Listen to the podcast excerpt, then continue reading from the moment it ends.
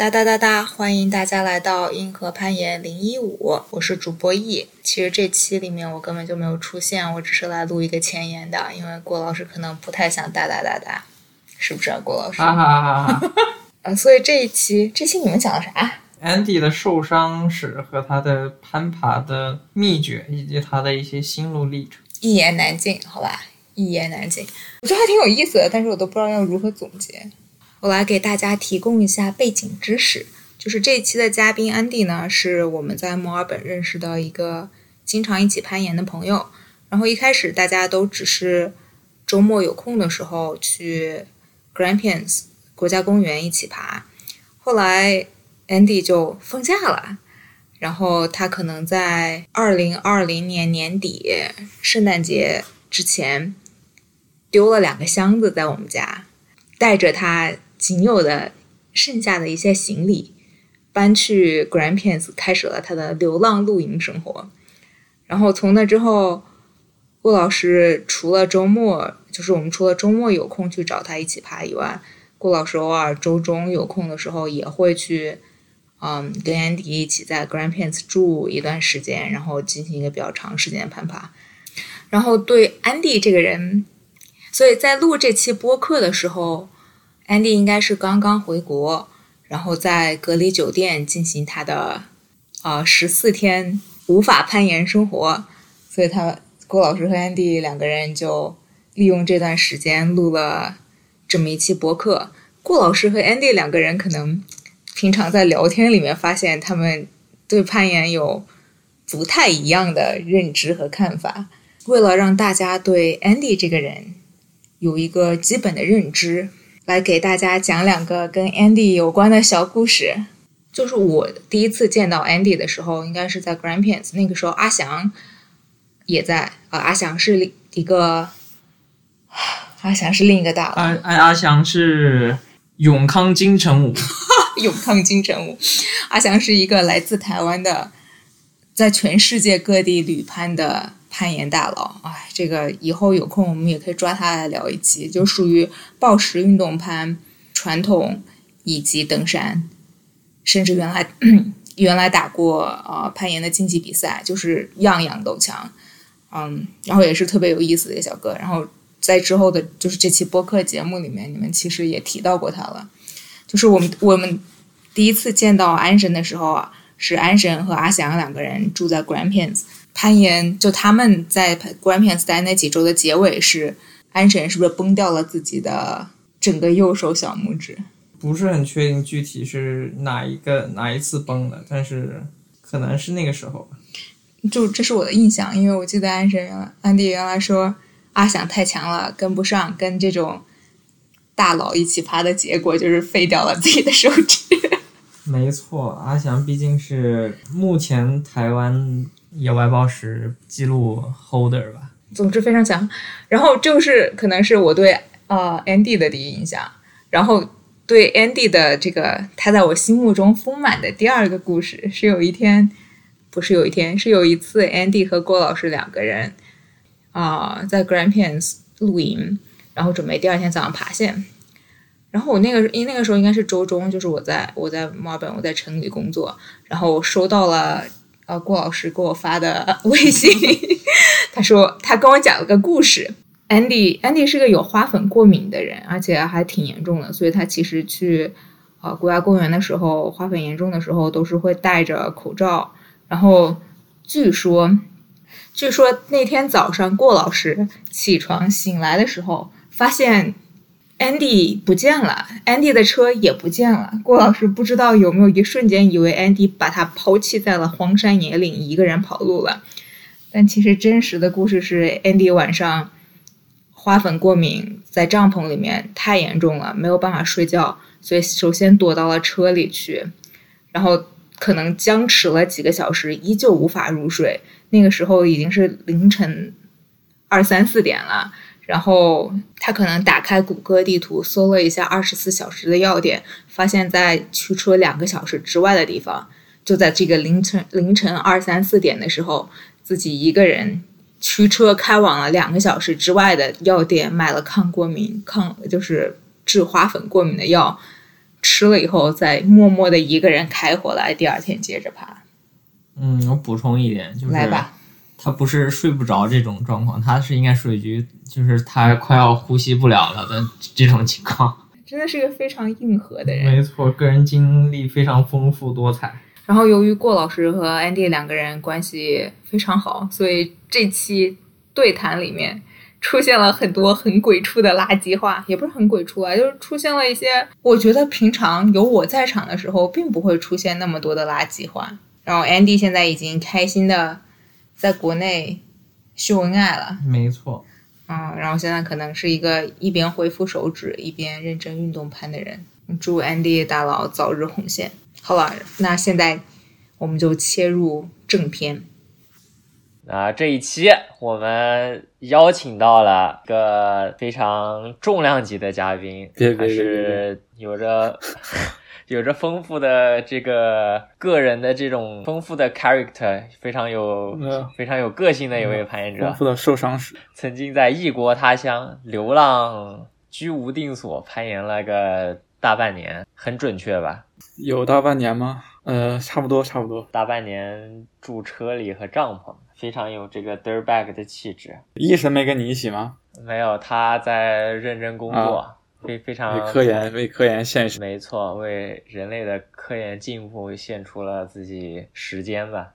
来，我们这期主题呢，就是啊，聊一聊你这个作为流浪攀岩者的一个啊，好啊，这个经历，或者一些你的感想，一些要希望。我可以提供足够的那个话题，话题应该够，就是非常丰富多彩。还还还好，过得挺快的。然后想了想，好像也没爬什么东西，就过去了。那你这几个月，你觉得有特别困难的地方吗？特别困难啊，特别困难，还还行吧。就因为住帐篷住的比较多，然后有的时候可能觉得恢复不太好。就因为我一就是哦我基本上是暴食，如果是手指可以的话，我就在暴食嘛。然后住帐篷，有的营地可能就没那么理想了，然后睡得也没那么好，然后恢复起来可能慢一点，是鸟叫的比较多呢，还是什么？各种因素，啊，比如说晚上风大了，然后那个地面不平整啊什么的然后或者有蚊虫啊什么的。就之前在一个在一个海边的营地，然后它晚上风就特别大，然后对，然后再一个就是如果下雨的话，刮风下雨就整晚上就会呃维持在一个浅睡眠的状态，可能第二天感感觉恢复的就不是特别好。是，我觉得我恢复的可能比别人慢，我是觉得。因为我之前听听别人说过，在 Grandpins 有个德国的一个德国的老哥，他也是 camping，然后他也是露营，然后也是好几个月，但是他就特别特别强壮，就状态非常好，然后天天爬也没也没什么感觉，也没什么事儿。但我的话就需要恢复的好，然后我才可以爬我想爬的东西。看来你得打点类固醇。对，嗯，每个人不一样吧，我的恢复比较慢。对对对，我觉得也跟你的科学饮食有关。哇，这个扯得好远啊。我饮食还挺科学的，OK OK。哎，安生最近还在在这个 keto 吗？还是在低碳？你你你就安不要叫安神，叫安迪就行。我我是我确实不怎么吃米饭，他中午他就是中午中餐晚餐都是米饭，然后还有什么菜什么的，我就不怎么吃米饭，除非就晚上有的时候吃，因为我觉得晚上不吃的话，夜里可能会饿，就不太好。嗯，晚上晚上不嗯吃、对睡不着。我在隔离中嘛，因为我因为我在隔离中，我要是吃太多的话，出去肯定什么都爬不了了。然后本来就本来就弱变弱，然后再再增重就更弱了，所以控制一下。这个也是一个很看重攀岩啊，在隔离的时期都不忘保持体重，非常非常令人敬仰。哎呀，所以我就嗯不展开你的饮食了，因为我觉得你的饮食展展开了，可能对我们节目的整体声誉有一些负面的影响。不至于吧我们就直接 可以的，我觉得你的饮食是很棒的，只要你自己开心就好。我希望我希望有什么有什么干货可以分享，但我觉得我好像又说不出什么干货来，都是都是在闲聊。呃反反正这期就可以闲聊嘛，因为我们这个节目已经闲聊了很久了，已经无法产出这种干货内容了，所以我们我们下一期 下一期讲一点干一点的东西，下一期怎么啊？可能会讲一下一些这个 flexibility、mobility 的一些 miss，然后一些训练原理之类的东西。哦，安生无动于衷，六六六，心中毫无波动。我 flexibility，我我自觉得还可以。可以，你觉得好就好，it's fine。呃，对，因为我比较喜欢拉伸嘛，我我我我尽量是每天都拉伸。哎，这好习惯啊。嗯，对，我觉得不拉伸就很不爽，尤其是攀完攀岩完完之后，OK，不拉伸肌肉什么的就对很僵硬的。习惯很好，习惯很好。来吧，我们分分享一些大半年这个流浪攀岩生活的一些一些得失，怎么样？啊，好啊。我们先说德，好吧？我靠，你这个应该让我，你这应该让我提前准备，我什么都没准备。本期节目是即兴节目，好行吧？行行行就是一般我会给嘉宾稿子，你对我真好，你对我真好。就我希望给大家展示一个真实的一面嘛。行行行，够阴险。呃，我想想啊，德的话，第一个可能应该是爬的更好一点了吧，就是野外啊、虽然说对，虽然虽然说在那个叫什么，在在级等级上可能没没特别没特别涨太多，但是觉得经验涨了。呃，很多方面吧，比如说看到一条线，然后 OK，、呃想去怎么怎么分它了什么的。对，就是你是整体的一个分线，就是如何磕掉一条线的这种战术策略吗？还是说更细节的东西？呃，可能是细节的东西比较多。呃，我靠，怎么更感觉在面面试一下？嗯，我我想一下啊，给你做一个准备嘛，你下下下周嗯就要面试了。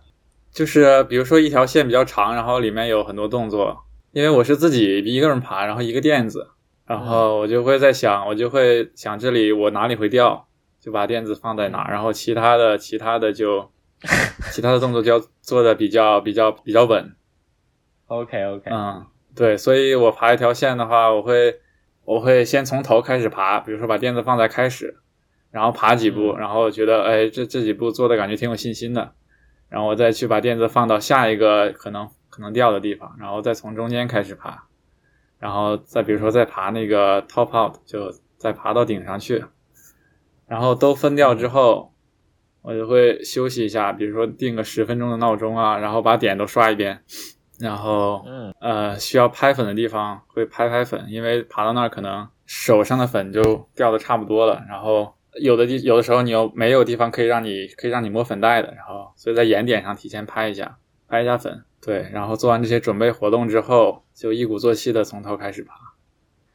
就是还是我觉得还比较有价值吧。就是首先那个定个十分钟闹钟这件事儿，就大家一般说休息五分钟，你要不定闹钟，你就其实只休息了两分钟。对对对，我觉得这个挺重要的。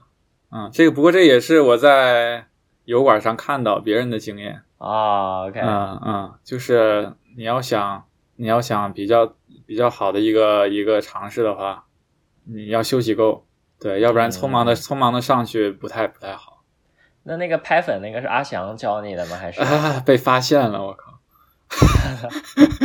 对，阿阿阿翔教了我很多东西，跟他学了很多。OK，对我觉得这个这个真是挺挺有用的一个诀窍。是，就是尤其长一点的线，然后 slope 比较多的话，对对对，然后其他的德暴食野外暴食经验方面，就是 condi 就是那个 condition 咋翻译啊？呃，整体的湿度吧，呃，对，就那当天的温度啊、湿度啊啥的，还有阳光是不是晒在石头上，这些特别重要。我觉得，就是如果你是那条线是你的是你的极限水平，或者说是你你要爬很多个 session 才爬掉的水平的话，这都很重要。嗯，你好像也没爬什么你比较极限的线吧？因为我手指实在是爬呃手指，因为我手指一开始就伤了，我在出来攀岩之前。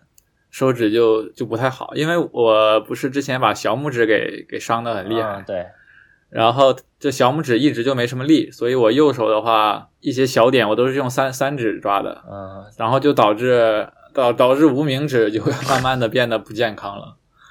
对，嗯，所以我就爬一些呃没那么小没那么多小扣扣的线嘛，我小扣扣就不怎么爬，就爬一些 OK，可能点都很大，然后角度比较大，然后或者是比较那个 slopy 的线。对，然后回到这个回到这个温度啊、湿度上面来，就我在有一个海边的一个一个 roof 一呃海边的一个屋檐的一个地方，然后那个地方我就发现早晨十点去是最好的，呃太早的话 还有这因为我爬了很很多次那条线，其实那条线我第一第一次就全都分掉了。对它，它它它是个 V 八、然后它分可以说分成两段吧。第一段是从起步爬到一个可以可以那个可以甩甩手可以擦粉的地方，是大概是 V 五 V 六吧。呃，然后之后是从那个休息点爬到结束是个 V 四，对，但是那个 V 四你要是从那里爬就就没什么，就每次都可以过。但是从爬过前面那个 V 五 V 六之后，到那里就呃总在那里掉，我在那里掉了很多次。然后一个也是对，然后后面那个 V 四里面它动作比较大，它有有一步动作是我的极限臂展，然后它那个哦点不是很点很奇怪，点长得很奇怪，它有点像那个攀岩馆里面的一一个形状啊、就你需要去掐它，然后掐的位置要特别要特别准确，要掐到就呃唯一的一个位置，然后你才好发力。对，然后我在那里就经常掉，经常掉。然后发现早晨十点去比较好，去太早的话，它它湿度就很大，因为它在海边嘛，海风海边吹了一夜，然后对第二天没散开的话，湿度很大。然后去太晚的话，阳光就会照照上去，然后温度也会升高，所以就 有个嗯有一个完美的一个时间段去去爬比较好啊。对，然后这条线我还有另一个心得，就后面的那个 V 四，就那一步大动作，我之前是可以做的，之前用的脚脚踩踩到什么地方我没有太在意，然后。但是我发现我从头开始起步的话，总在那掉，总在那掉，所以我就想，应该把后面这一步经常掉的地方，怎么样把它这个贝塔给改一下，然后让它成功率高一点。对对，然后我就就发现可能两点之间是那个直线最短嘛，就是比如说我现在的手抓到，我现在手抓到一个点，然后我要去抓下一个点，嗯然后这时候我发现我的脚如果是在这两个点的连线的延长线上的话，就是我的身体直着的话，我的手就可以够更远，然后可能就这这个动作做的就更容易。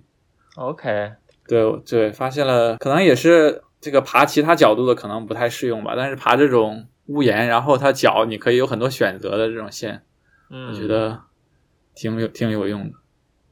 嗯，稳健啊，当然这是当然这是一个很 这是一个很细节很呃很很不普普遍实用的一个一个小小心得，也没什么用。啊，也也不能这么嗯说吧。我印象，我我虽然现在不太能想得出来一个具体我身上的例子，但是总有印象是有，就是尤其是爬运动攀的时候，有些线路后面有一个小难点，就是你单个动作，就是你随便做都能做出来，但是如果你爬到那儿很累了，你就没那么容易做得出来，所以你要把底把后面那些比较简单的动作。用最简单、最简单的方法，最最容易的贝塔给做出来，就是成功率会高一些。对，这几个月爬的，我就发现身上有挺多，就爬攀爬的有挺多的毛病吧，然后可以去提高的。虽然没有完全完全避免掉，比如说还有一个就是，我现在还有这个习惯，但是我会尽力去克服它。就是爬的时候到了一个小小的难点，嗯然后想抓下一个点，嗯但是你需要，你不是很轻松的去抓，你要发下力啊或者什么的。嗯。然后我之前就非常习惯在那抖，不是在那抖，就是手臂弯弯曲，然后再下沉，然后再弯曲，就是这个重心我会上下的调几下，然后再出手。嗯。但我发现就是比较好攀岩比较好的人的动作都是非常干净的，，OK，呃，就是把把重力重把重心沉到比较低，然后比较果断的出手，就不要在那儿犹豫很久，然后调整调整调整。对 OK 我觉得这样的话会省会省很多力。OK，、嗯但我就就在这一点，我反正我我知道你说的什么意思。比如说你要 Dino 前有一种就预摆那种，嗯，对对对对对对，但是这个我觉得也看风格嗯和线路吧，因为就是如果你有这种小幅的预摆的话，它就是相对来说你能发出更多的力，这是一个你就是生理上一个反射宪章的东西。但就是但就是在你说的这种情况里，如果你能。就是相当于这个不是一个你的非常极限需要完全用到这些东西的地方，如果你能更快、更干脆的把它爬掉，确实是有可能是一种更优的解法。对对对对，尤其是力力量耐力线，爬力量耐力线的时候，嗯，这不是 Adam Andrew 说他抓一个点从来不调，直接抓下一个点吗？好像有这个印象。对对，我觉得我我我我希望我以后可以做到这种。可以可以，你脖子、嗯脖子也比较纤长，其实有有天赋。这个，嗯，还有什么攀岩中有提高的地方？我想一下，我觉得我跟你我跟你学了 try 了之后，我觉得挺好的。你你能用到什么在你的报时上用到吗？呃，如果有稍微高一点的 top out 之类的，我觉得会用到吧。就这就属于心理上用到了。对对，心理上心理上。然后我觉得这个这个爬爬传统，真的对，反正对我来说，对脚法还是有帮助的。啊，是吗？我对对对，我不知道我不知道我的理解对不对，但我觉得这个脚法很多很多可能可能跟你的腿部力量或者什么小腿啊大腿力量有关系。我觉得我之前因为我在那个岩馆爬的多，就飞来飞去嘛，不怎么用脚的。对，然后嗯其实这个不太好，出去野外暴食或者爬线，呃，不像岩馆那样你可以随便飞的嘛。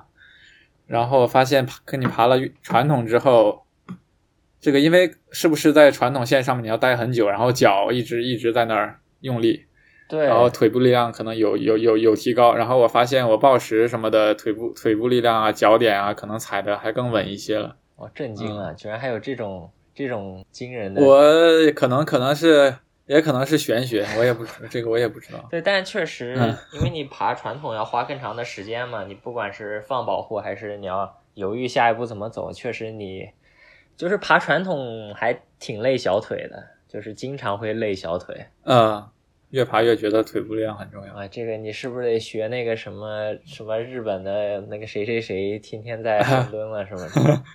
呃，之前看那个惊呆了，看那个我就想起你了。我靠，啊，我我深蹲比他强，攀岩不太行啊。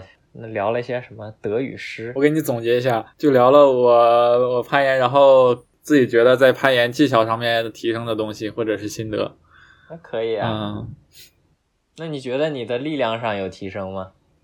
我觉得我力量，我我觉得我力量变弱了。对对对，我觉得我力量变弱了挺多的，啊，嗯就单手引体拉的没有之前多了，是吗？指力什么的，指力啊都都下降了。但很奇怪的是，发现野外爬多了，即使这些下降了，可能影响也不是特别大。也看线路吧，看线路。而且就是你在指力板上的嗯指力，你要需要放在野外，你要需要一定时间去把它适应是过去。呃，野外你摸石头那个手感不一样，然后 其实是挺玄学的哈。啊是但是发力发力还是挺挺挺不一样的，啊挺玄学的。好像没有什么可以可以总结可以说出来的东西，或者或者你可以问一下，启发我一下。启发你一下。唉，我操，有什么好启发你的？那就那就算了。啊那那那就我们再嗯再瞎聊点别的了。嗯你就假装已经总结完得失了。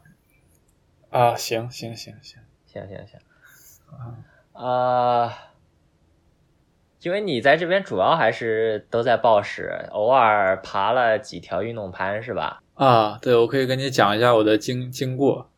我 来来来，我是 我是出来出来之后，第一个 session 就把左腿的左腿的肌肉拉伤了，啊、然后去了急诊，哎，这个这个这个好，对对对，去了急诊。然后当时我以为很严重的膝盖受伤之类的，还还好，只是肌肉拉伤。然后之后就养了半个月吧，十天半个月没有爬。嗯，急诊这个故事就不在这里详细说明了。对这个比较比较嗯悲惨，就是就是劝告一下，就是呃尤其在海外的大家不没事儿不要去急诊。呃，我可以再扩展一下我这次受伤是怎么回事。我觉得，我觉得我受伤方面有很多可以提供的宝贵经验。好的，非常非常珍贵，非常就珍贵。就它是一个挂左脚的，一个挂脚跟的，很高，然后他的手，对对对，大概有肩膀那么高吧。然后他的手啊，手点也比较 sloppy，然后就比较烂。嗯。所以我当时就想尽量把力卸在脚上，然后它那里正好是可以卡住的啊，就是你的脚跟可以锁在那儿，就导致我锁得很稳，然后我的手手因为那个点不好，我的没什么力抓，然后我身体就往下往下往下掉，然后结果就就把把把那个呃肌肉拉到了，当时就听到咔咔咔几声响，然后吓了一跳，觉得我靠，这这这膝盖是不是坏了？吓尿了，嗯吓尿了。对，然后总结出来的经验就是尝试这种极限难度的，呃，这个挂脚要要小心，你可能、啊可能对对对，然后还有一个就是暴食，野外暴食热身确实要热身开，我当时没怎么热身开，就随便爬了两条啊线。随便爬了两条简单的线，啊。其实也没有充分热身开，呃，尤其是这个腿部肌肉没有充分热身开，所以如果一条线有很很很这个很很很需要挂脚发力的的动作的话，最好把这个大大腿可以提前热一下。对我这里顺便插一个嘴，就是之前我看那个只言片语里面有一期讲了，他其中做有一个热身动作，我觉得还特别适合这种挂脚热身，就是你坐在地上，然后用两个脚把自己往前移动。哇，这个这个说的好抽象啊！大家有机会可以去去他们频道看一下，就是那个就是比较能激活你的这个腘绳肌，就是你的 hamstring，你的大腿背侧那块儿，就把那块儿活动开了的话，你就是挂脚膝盖受伤的风险会小一些。挂脚还是挂不好的话，还是挺危险的。呃，还有一个就是挂脚的时候，我觉得要全身要这个核心也要跟着发力吧。呃，如果你这个脚在上面，然后脚特别稳，然后你这个这个核心没有的话，它是挺危险的。其实，挺早之前了，在爬一条运动攀，运动攀是一个屋檐屋檐线路，关键它屋檐里面有个地方可以胀脚，嗯我就把脚给卡进去了，然后爬不动了，嗯就掉下来了。嗯嗯，然后我脚也下来了，这是一个好事儿。就反正就是尤其反正在野外挂脚啊、胀脚啊，尤其就是把脚移到了超过肩膀的位置，都要更加小心吧。啊，这就不得不说热身重热身的重要性，嗯，真的很重要。嗯，如果暴食的话，如果就一一条线里面有哪个动作是难点，最好是先在那那点上摸摸一下，或者是呃，如果能稍微脚脚尖点地的话，在那里感受一下。然后他需要需要哪个部位发力的话，嗯那个部位就多多热一下，避免受伤吧。嗯，稳健稳健嗯，对。然后受伤了，啊，请你继续说你的故事吧。，然后嗯休了半个月之后开始开始暴食了嘛，然后暴食暴了多久呢？好像也就半个月。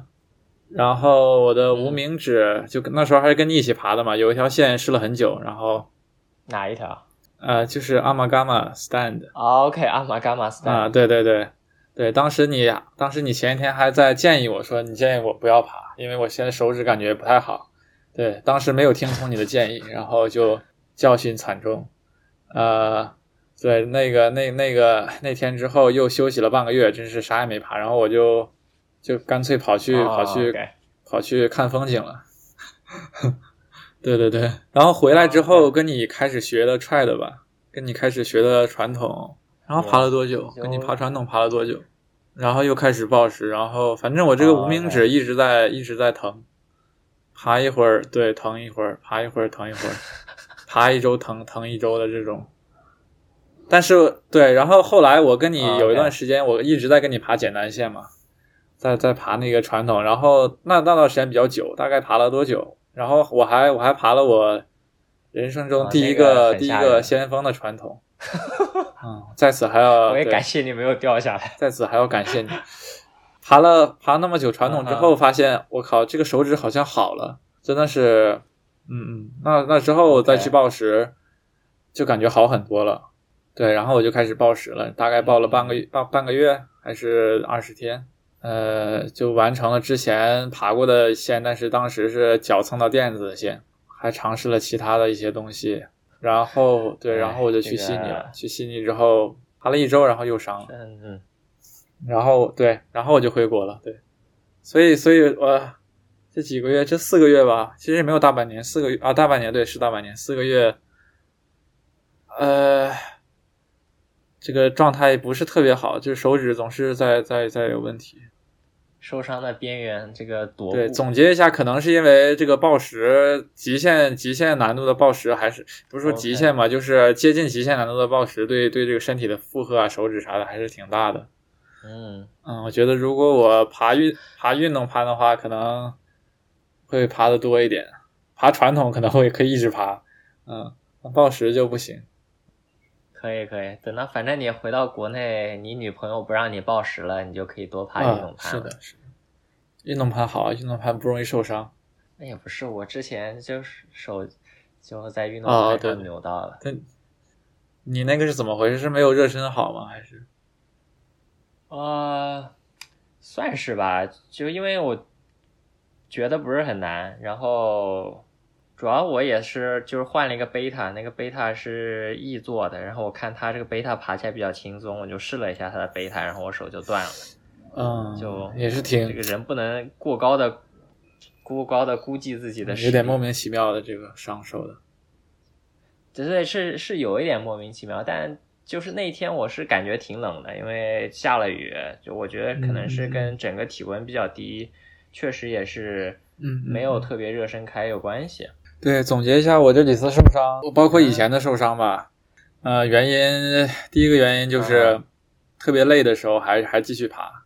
对，如果是运动攀的话，你累的时候再刚一把就还好，其实。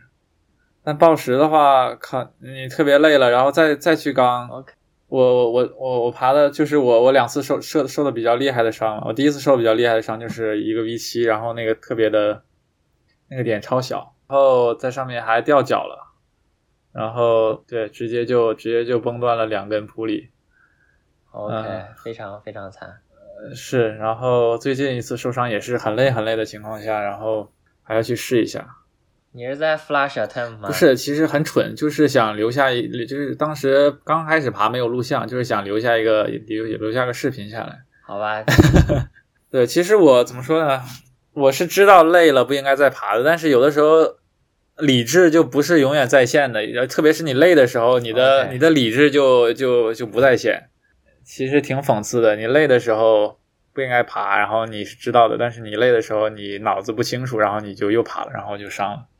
其实这个，哎，确实，我觉得也是整体的这个体育文化的一部分吧。就是说，就是包括你在看一些什么举重比赛啊，都会说，哎，这位老将什么带伤上阵啊，就是嗯，大家比较喜欢去庆祝这种克服了艰苦啊，什么克服了就是承受了很大风险的一些行为。但你作为一个运动员本身，风险嘛，就是它是有可能会导致一个更坏的结果的。就我觉得是整体的这个体育文化上，尤其是这种娱乐大众的体育文化上，会给运动员带来一种错误的压力吧。是对。然后我发现，特别是你要是你有一不太成熟，你这个动机，你有一个很强的动机的话，你要是目的性太强的话，然后你又太累，就容易伤。你要是佛系一点，就是享受攀岩，你无所谓，你当年爬了爬了，感觉不错了，你也不需要再非要录个视频啊，或者非要把那条线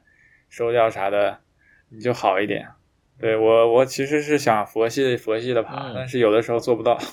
反正你这个说起来，我想到那个英国那个爬传统的那个 James Parson 啊，也是一个比较有点这种混蛋特混蛋气质的小伙子吧。当年就是他有一个 E 十二，就是 British Trad Grade E 十二的一个定级，首攀一个定级，然后后来被降级成一一 nine 了，就是从十二降成九。反正那个小伙子也挺有意思，他就说他赞助之后，他就得为了去达到这种赞助商的心理预期，他就要去爬更难的线，而且在英国这种更难的线一般也都是更危险的线，就是确实有了这种如果有很更强的外部压力的话，你可能会去承担更大的风险，不管这种风险是通过啊、呃爬更危险的传统线路上获得的，还是通过在你的暴食或者是运动攀上再去 push 自己，再去对，啊、对把自己逼到极限。有时候想想，如果你没有那么强的动机，你可能可能的结果会更好，你可能更健康，然后你可能爬得更好。对，当然更健康永远不是运动的目的嘛，也不是啊，至少不是竞技运动的目的。我们平时攀岩也不是竞技运动嘛，就是自娱自乐嘛，休休闲休闲。所以所以佛系一点比较好，我觉得。看人看人吧，有的人本来就看风格，有的人就本本身就很佛系，对，有的人就很有的人就很刚，我可能就需要、需要更佛系一点。啊这这这一段又讲完了哈。是啊，呃，来来来，那我们来讲讲讲讲这个，哎，讲讲一个，我我我可能怎么每一期节目我都在讲一些级别呢？这说明我是一个 great chaser。这个，我们就来讲讲，就是你对这个暴食的这种级别有什么看法吗？因为我知道你是一个这个会把 V 十在 The Crack 上 log 成 V 八的人。会把什么 V V 八 log 成 V 七的人，我觉得，我觉得这个这个这个等级是比较主观的事吧。对对，这个确实。所以我觉得他，比如说我尝试过很多 V 十，然后我爬掉了一条，是吧？然后那条我爬掉那条，然后又呃又跟我其他爬的 V 八，然后感觉差不多，所以我就自然觉得它是它是 V 八。这要说一点，就是我爬那个 V 十，它。贝我用的是不同的贝塔嘛，之前的贝塔我尝试了，我是当时没有做出来那个动作，然后后来有一个直接直接比较大跨度的贝塔，相当于跳过了难点嘛，我觉得，因为我臂展还挺，我臂展还挺长的，然后就是有一米八的去爬了，也就是那个 Tom Tom 也去爬过，他好像 flash 了这条线啊，Tom 哪个 Tom？就是那个 Tom O'Horan，就是澳洲国家队那个。他用的什么贝塔呀？他肯定是直直接走的贝塔，他身高臂长的。嗯嗯嗯，这条线是有人用直接走的，有人用多几步的。但我觉得，我觉得直接走那个贝塔跟我其他爬的 V 八感觉上难度差不多，所以可以理解。所以我就我就觉得，我就对我就觉得他是 V 八。就说那你会说哪一条线比较难？就是比你爬过的同样的等级要难，所以你会 upgrade 去升级吗？除非男的特别特别多吧，啊不会，我不会，男的特别多我也不会。反正这挺有意思的，就是我我知道很多人都是这样，就是就是觉得它简单会把它降级，但觉得它难就会觉得是自己不够强，不是羡慕的问题。可能跟性格有关系或者啥的。我觉得，我觉得，我觉得 sandbag 是一个好事情啊，是吗？我觉得比比一条线硬比一条线软是好好更好一些。你这个背后的逻辑是什么？你攀岩不就是为了挑战自己吗？所以你要对你要对自己诚实。你 爬一条软的线，爬了一条 难的线，你是不是也要诚实？爬一条软没有，那你自己知道就好了。但你爬一条软的线，你不会觉得我靠，反正我如果如果我爬了软的，然后我我把它当成是更难的等级，我就觉得自己还是没有到那个那个实力。OK，所以我觉得你爬了一条，对，爬了一个比那个难的，我可以，我可以问心无愧，我确实可以爬这么难。嗯，OK，OK，怎么说呢？总体来说，这其实无所谓了。攀岩嘛，就是就是自自，就是个娱乐嘛。就。但是我是觉得很主，对，也是很主观的一个事情，随便。可以，可以，可以。嗯，不要，不要，不要，也用不着去 纠结太多吧。对，然后我顺便说一下这个等级，就挺挺有意思，因为比较主观嘛。呃，我觉得就跟就跟手攀是谁啊，就有很大的关系吧，可能。OK。然后包括跟跟，比如说你手攀，你是一个很强壮的人，但他那天爬了很多线啊，然后爬到最后一条的时候，爬到最后一条的时候他累了。但他还是把那条线给 flash，对，还是把那条线给什么什么 flash 了之类的。啊。然后他这时候定级就会出现一个偏差呀，所以这个就会不准，就会不准啊啥的。所以我觉得这个报时报时等级。呃，就上下上下加二减二都是挺正常的吧？同意同意，我我基本上也也是，就感觉就是当地如果说有一条特别特别难的某一个等级的线，一般就是这个线的难度加二。如果说当地哪条线比较简单，一般这个等级感觉就上就是减二。这个还这个还真是。之前有一条 V 五，我靠！起步我就试了很多很多把，然后可以起步。我以为起步这么难，上面应该随便爬了，但是上面发现，哎，好像一直都是这么难。是哪一条啊？什么 C T 马克吗？挺有挺有意，不是不是那那条我没有爬，因为垫子不够，没有。但是一个直臂，嗯，也可能因为不是我的风格吧，所以这个等级嘛，就不同的风格的人也会感觉不一样，所以参考的时候就比可以这么参考，就是说这个人他觉得是个 V 级，然后他擅长什么线，这样就比较好，这样就有一个这样比较有参考价值，嗯，你这不负责任啊！啥啥我不负责任？你在说啥？你就准你就准备了这么少这么少的问题，然后就问完了。我这个啊没、没人在边上督促我嘛，我就就没什么问题好问确实是一个人问，两个人问的话，问题更多一点。就是在呃来个未来展望吧。之后之后你就放弃这个报时和传统攀了吗？没有没有，就是呃，可能运动攀的比重会大一点吧，可能会变可能会百分之六百分之七八十运动攀这这种。可以期待你这个什么，也可以去搞一点报时的 first ascent 啊，一些啊运动攀。还是有挺多地方想去的，就是最近西安那个地方开了很多线嘛。对，我觉得国内的报时就是不太流行而已，其实大家应该爬，应该有很多线可以爬，然后应该更流行了，这资源应该还是挺多的。